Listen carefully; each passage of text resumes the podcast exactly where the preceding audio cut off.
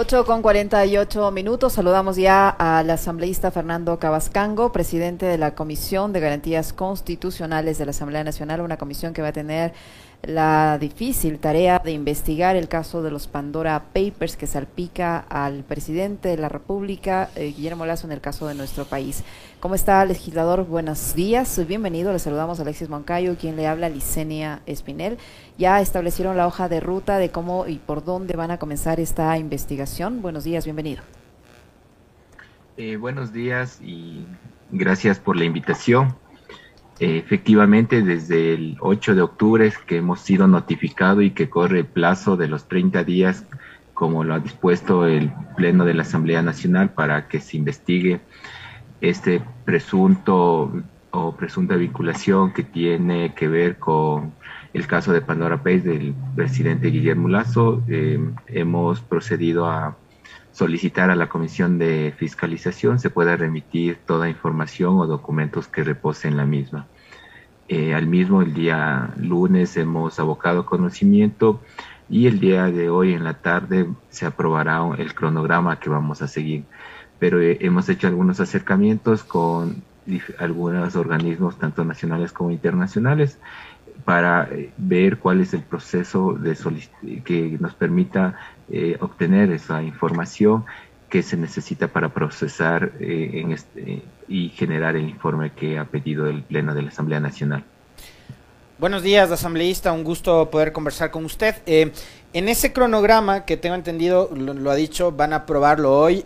yo me imagino que debe estar como primer invitado especialísimo el presidente Guillermo Lazo. Aparte de él, ustedes, ¿a quiénes más convocarán, llamarán para que comparezcan ante la comisión a responder las preguntas y las dudas que tengan? Eh, bueno, están universidades eh, que tienen investigación sobre estos temas de paraísos fiscales. está los medios de comunicación, entre ellos el Consorcio Internacional de Periodismo y Investigación, quienes han hecho, eh, han develado también esta información que vincula al presidente Guillermo Lazo, el presidente Guillermo Lazo, eh, para que nos brinde información y también pueda informar eh, sobre el caso, sobre el tema y además organismos nacionales e internacionales.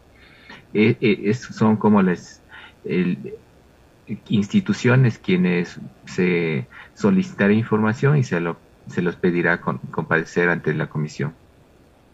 Asambleísta, la Comisión de Fiscalización ya les entregó la información solicitada por ustedes, tomando en cuenta que para presentar este informe tienen apenas 30 días, es decir, el tiempo vuela. Ya les entregó el presidente de la Comisión de Fiscalización, el señor Fernando Villavicencio, ya le pasó el berrinche, ya les entregó la información. Bueno, nosotros lo hemos hecho por escrito y de manera oficial, y no hemos tenido todavía respuesta alguna de a ese pedido, pero bueno, eh, como comisión hemos mm, iniciado más bien las diferentes gestiones para eh, desde los organismos nacionales como internacionales e instituciones también nos puedan brindar esa información. ¿Cuáles son, digamos, las, las expectativas eh, asambleísta que usted tiene? Eh, van a asumir un reto súper importante este escándalo de los Pandora Papers no es algo que solo ha revolucionado la información, los titulares, em, las agendas mediáticas del Ecuador, ni de la Asamblea del Ecuador únicamente. Es un escándalo de escala mundial. Eh, ¿Cómo procesa usted esto? Porque la responsabilidad que la comisión que usted preside y usted como líder de esta comisión eh, tienen es enorme, es una responsabilidad muy grande.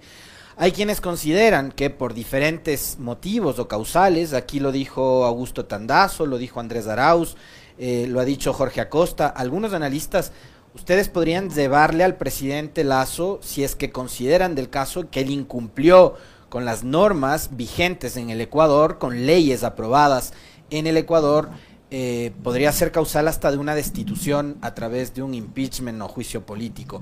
Eh, ¿Cómo asume usted este reto y este momento histórico?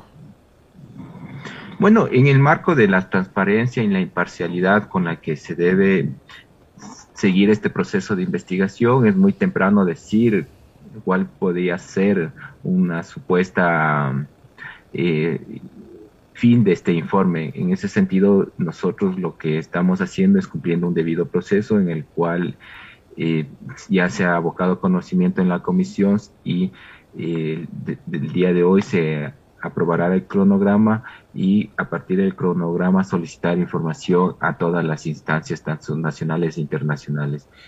Eso en cumplimiento del debido proceso y en el marco de la de la resolución que tiene el seno de la Asamblea Nacional, que es justamente aclarecer ese vínculo de, de, esta información que ha develado esta red y que, tiene, que han vinculado al presidente Guillermo Lazo. ¿Cómo va a ser para no chocarse, digo yo, eh, en el sentido de esta investigación, de, del avance de esta investigación, tomando en cuenta que del lado del presidente de la Comisión de Fiscalización sigue la intención de continuar también con este proceso de forma paralela al trabajo que ustedes realicen, a pesar de que el Pleno de la Asamblea decidió que ustedes tengan esta tarea. Bueno, yo creo que ahí primeramente hay una estructura eh, en el funcionamiento orgánico de la Asamblea Nacional, que el Pleno de la Asamblea es la máxima instancia. En ese sentido, todos los legisladores y legisladoras y las mismas comisiones estamos para cumplirla. No podemos irnos por encima de una resolución de la máxima instancia. Pero bueno, eso es un tema que ya la Comisión de Fiscalización eh, tendrá que resolver internamente, pero nosotros como Comisión de Garantías Constitucionales, apegados a la ley y en base a la resolución, hemos, estamos avanzando con un debido proceso que nos permita tener toda la información de todos los lados, todos los sectores y poderlo procesar y generar un informe tal cual lo ha solicitado el, el Pleno de la Asamblea Nacional. En ese sentido, quisiera también, porque eh, en varias ocasiones nos han nos han consultado, no es una investigación directamente al presidente. No estamos investigando al presidente Guillermo Lazo, lo que estamos investigando es toda esa información que reveló esta red de periodistas y que eh, en, esa investigación la han vinculado al presidente Lazo, habrá que ver y, por eso la presencia y la, la comparecencia del presidente Guillermo Lazo para que brinda, pueda em, dar información, pero también pueda él exponer eh, su situación frente a, esta vínculo, este vínculo que le han hecho. ¿Se pedirá información a la UAFE, a Contraloría, eh, al Servicio de Rentas Internas, eh, Superintendencia de Bancos? ¿También serán llamados de ellos a entregar información, asambleísta? Sí, e, entre otras instituciones como el Consejo Nacional Electoral y, otras, Fiscalía, bueno, ya eh, hay una lista que el día de hoy lo aprobaremos, de ser el caso, si no, el día de hoy llegaremos a tomar la resolución de quiénes nomás van. Pero también eh, hay que entender, el tema de los paraísos fiscales tienen relación con organismos internacionales. En ese sentido, también estamos gestionando, ustedes saben, y todos conocemos que eh, los procedimientos a, nivel internacional son otros, no es como solicitar la información a la fiscalía y que nos remita todo relacionado a. Entonces, estamos haciendo los acercamientos y para poder tener la mayor información que nos permita eh, tener una, eh, justamente un informe amplio en donde se revele todo lo que todo lo que exista y todo lo que podamos obtener de información. Ya ha sido notificado el presidente de la República con el inicio de este procedimiento para que él comparezca a explicarlo. Usted dice que no se lo está investigando directamente a él, sino todo lo que engloba este escándalo. ¿Él ya ha sido notificado? No, porque el día de hoy vamos a aprobar el cronograma y y aprobado el cronograma, el día de mañana notificaremos no solamente al presidente Guillermo Lazo, sino a las instituciones públicas que se, se les va también a solicitar información y la comparecencia a las instituciones también y organismos internacionales se les notificará y se los solicitará. Y a los periodistas, dentro de ellos, a la al Consorcio Internacional de Periodismo e Investigación para que también nos puedan facilitar información y de ser el caso también puedan comparecer ante, ante la comisión. Asambleísta Cabascango, en otro tema y rápidamente le pido, este, ustedes eh, como ente legislativo, como Comisión de Garantías, están a cargo de analizar el tema de la solicitud de amnistía para los, eh, las personas que han sido procesadas por las protestas de octubre de 2019. ¿Cuándo van a poner esto, este tema eh, en el orden del día para que sea ya analizado en el Pleno de la Asamblea Nacional? Bueno, nosotros teníamos un cronograma de trabajo. En este momento la comisión tiene el, eh, digamos, hemos aprobado para eh, el informe para primer debate de la Ley Orgánica de la Juventud. Eh, hemos enviado en este mes al, al, al, a, la, a, la, presidenta para que pueda eh, poner en el orden del día del pleno. Tenemos la, el, eh, el, proyecto reformatorio al proyecto de la ley orgánica de apoyo humanitario. Tenemos la fiscalización del caso Furukawa. Eh, tenemos, tenemos todos estos temas eh, dentro de una programación que era para este mes.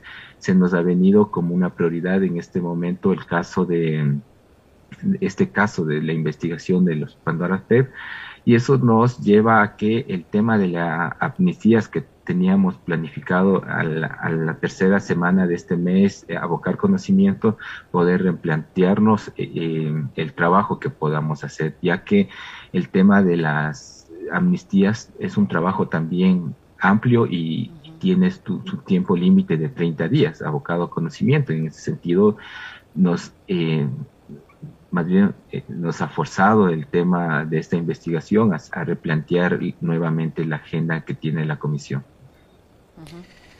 Legislador, estamos cerrando ya la entrevista, se nos acaba el tiempo, pero yo sí quisiera una respuesta suya, una réplica, una reflexión con respecto de los mensajes que ha emitido el presidente de la República a la Asamblea Nacional durante estos días. Ayer volvió a hacer, digamos, eh, alusión a lo ocurrido en octubre del 2019. Usted es legislador de, de Pachacutic. Eh, hay, digamos, una pugna entre Ejecutivo y, Asamblea Nacional. Hablan de bloqueo, hablan de muerte cruzada, eh, muerte cruzada que implicaría la disolución de la Asamblea. ¿Cómo recibe usted también como asambleísta estos relatos oficiales? Bueno, yo creo que no hemos logrado superar ese colonialismo en donde se hablaba de poderes. La constitución del 2008 habla de funciones, eh, el presidente tiene a su cargo la función ejecutiva, nosotros somos parte de la función legislativa y cada uno tenemos que eh, ir como funcionarios públicos eh, cumpliendo tanto las políticas por un lado y por el otro lado generando las políticas y en ese sentido se necesita una articulación. Creo que ese el no poder tener un diálogo un diálogo, digo, en un sentido de que las políticas que necesita el Ecuador deben responder a la mayoría de los ecuatorianos y a la situación económica que está atravesando todos los y las ecuatorianas. Pero eso no quiere decir que para resolver esos problemas los solucionamos violentando eh, derechos o siendo regresivos en derechos. Y las leyes que ha enviado el presidente es regresivos de derechos. En ese sentido, nosotros desde nuestras competencias no podemos dar paso a, esas regresiones de derechos. Nosotros vamos y seguiremos trabajando eh, para garantizar derechos con un enfoque de derechos, con principios de la plurinacionalidad, de la interculturalidad, pero no podemos eh, eh, por, digamos, a pretexto de que hay que resolver la crisis eh, que está atravesando el Ecuador, el acceso al empleo y más, eh, empezar a ser regresivos de derechos. En ese sentido, creo que nosotros, especialmente desde la bancada de Pachacuti, siempre hemos venido demandando y hemos sido quienes hemos estado en las calles para que hoy día en el Ecuador haya avances en el tema de derechos y hoy estando desde el ámbito legislativo eh, desde esta función no vamos a ser quienes permitamos que, que se empiece a generar normativas o leyes regresivas a esos derechos. Muchísimas gracias, asambleísta Fernando Cabascango, que ha estado con nosotros, presidente de la Comisión de Garantías Constitucionales. Muchísimas gracias, legislador. Muy amable. Gracias a ustedes.